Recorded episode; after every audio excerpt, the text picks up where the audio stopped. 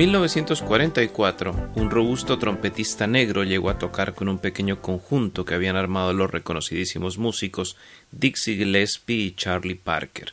Sonreía y le brillaban los ojos, pues estaba seguro de estar en la cresta de la ola, en el sitial de mayor privilegio de la música y, por supuesto, no se equivocaba. Lo primero que un adolescente en esos casos hace es seguir los consejos que se le dan, y tanto Dixie como Charlie se los ofrecieron. El primero le dijo aprende a tocar el piano, que ya encontrarás unos solos suficientemente estrambóticos. El segundo le insinuó aprende todo lo que puedas sobre la música, aprende todo lo que puedas sobre tu instrumento, luego olvida lo que aprendiste sobre la música y el instrumento y toca lo que te salga del alma. Hoy hablamos de ese joven trompetista y de lo que hizo. Hoy hablamos de Miles Davis en Tanga. Tanga, Buroboya. La historia del jazz latino contada con la viveza de una novela en Tanga, una perfecta combinación de música y relato. Tanga, un programa presentado por José Arteaga, lunes a las 10 de la noche.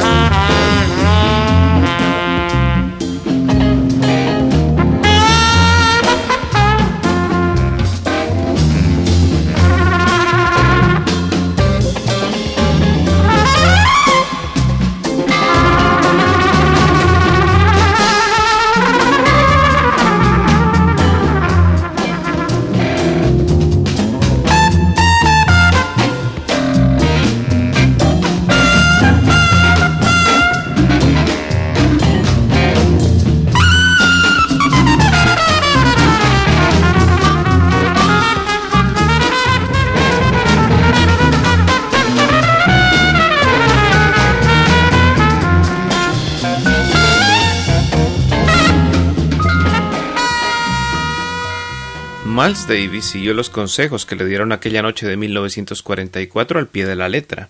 No se podía decir que fuera tan brillante trompetista como Dixie Gillespie, pero se convirtió en el tipo estrambótico que al cabo de un tiempo podía equiparársele. Tampoco se podía afirmar que Davis tuviera el mismo concepto de espiritualidad que Charlie Parker, pero sí tenía una idea muy clara sobre cómo combinar alma, música y trompeta. Es más, Miles Davis retocaría esa descarga espiritual de su maestro y la elevaría a límites insospechados.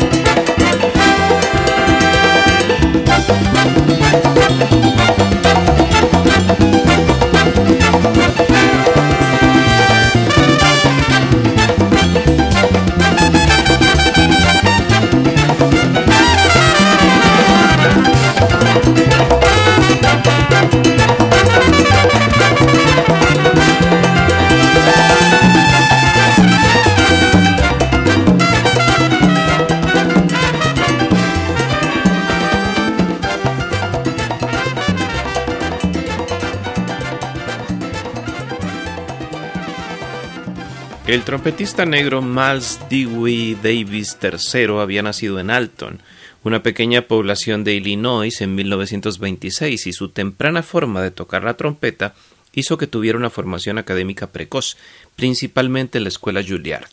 Davis atravesó en los siguientes años todas las corrientes contemporáneas del jazz, llegando incluso a liderarlas con méritos suficientes, los cuales tenían que ver con su concepto de la música, su estilo instrumental, su imagen y sus pensamientos sobre el mundo.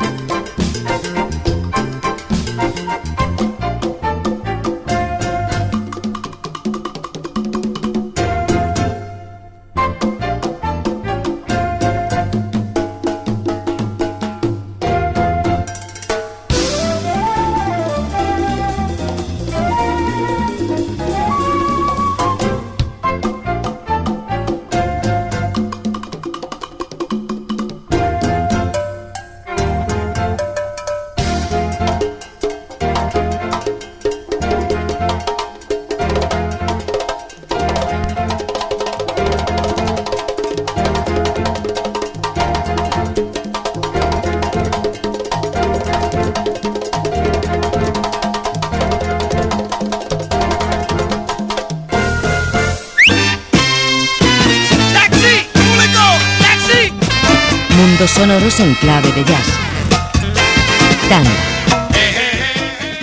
Miles Davis durante su brillantísima trayectoria podía a veces no ser persona sino trío, tocando notas sueltas, improvisando con pausas, buscando su propio silencio, dando a entender que estaba solo, y en realidad lo estaba.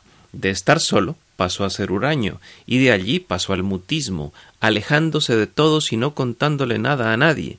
A finales de los años sesenta, cuando Miles era amo absoluto del jazz, ningún periodista osaba pedirle una entrevista, pues corría graves riesgos físicos.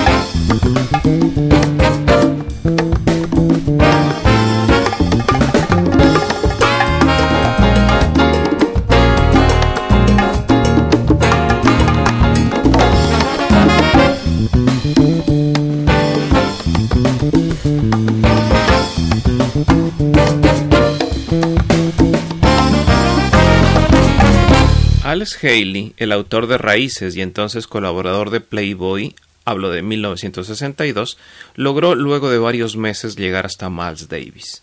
El trompetista lo recibió en un ring de boxeo y lo obligó a boxear con él, sangrando, pidiendo clemencia y a punto de mandar todo al demonio, Haley escuchó a su verdugo. Bueno, ya puedes preguntar. Esa personalidad hizo ídolo a Miles Davis, luego mito, leyenda, símbolo viviente de algo que siempre defendió, su raza.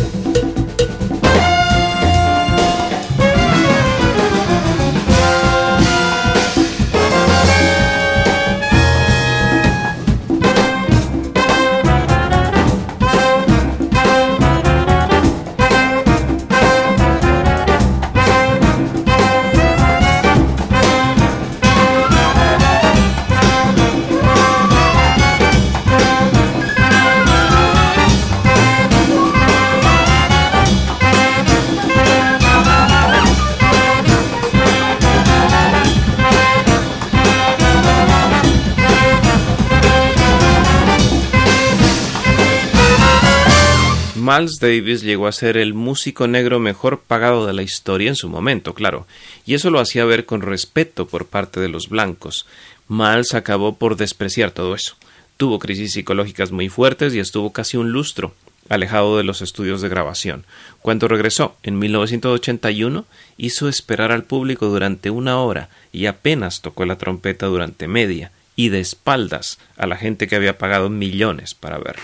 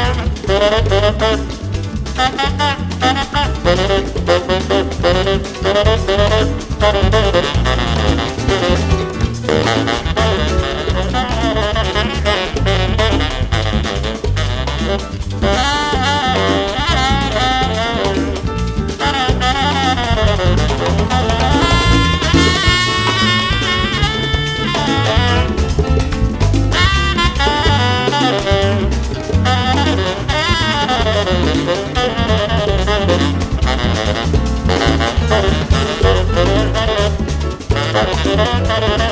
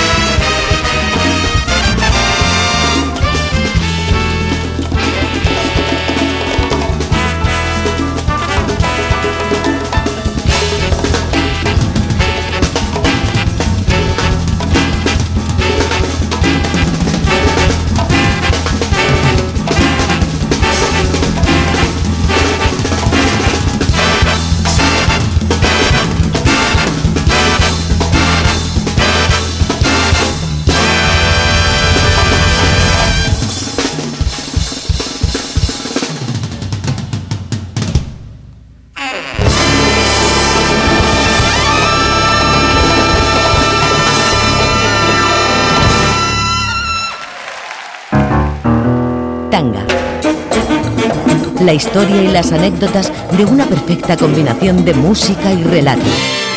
Tanga. Tanga. Miles Davis nunca cambió un ápice de su personalidad y su público tampoco. Es más, hasta terminaron por considerarlo Dios. Él devolvió el título tornándose cada vez más caprichoso, arrogante, pero igualmente genial cada vez que componía, arreglaba o tocaba. Davis acercó el jazz a todos los continentes, a otros sonidos, a la electrónica y al rock. Admiraba a Jimi Hendrix.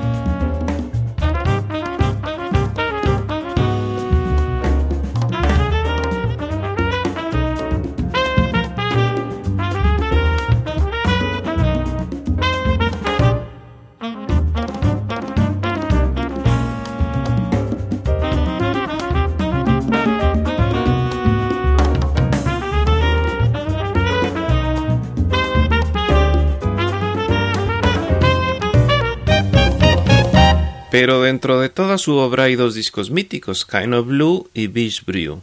El primero fue grabado por Columbia, su casa discográfica original, entre marzo y abril de 1959. Kind of Blue fue el disco que representó la apertura del jazz hacia la improvisación total, es decir, hacia su sello de identificación. Lo hicieron siete músicos liderados por Miles Davis y todos estos músicos, salvo uno, el baterista James Koff, fallecieron relativamente jóvenes tras haber aportado lo suyo a la historia del jazz.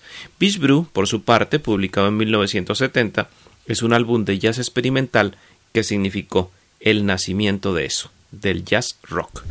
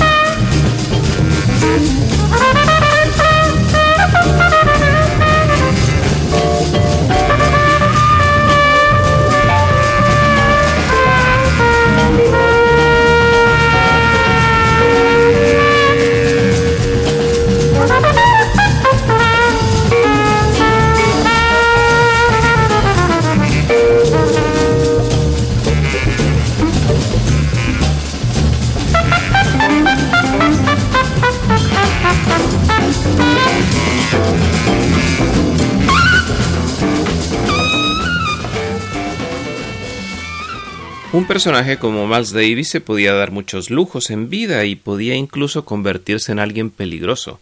Una vez lo asaltaron en Brooklyn. Los agresores aparecieron muertos una semana después del incidente. En otra ocasión lo golpeó un policía en Broadway y este también terminó muerto en un basural.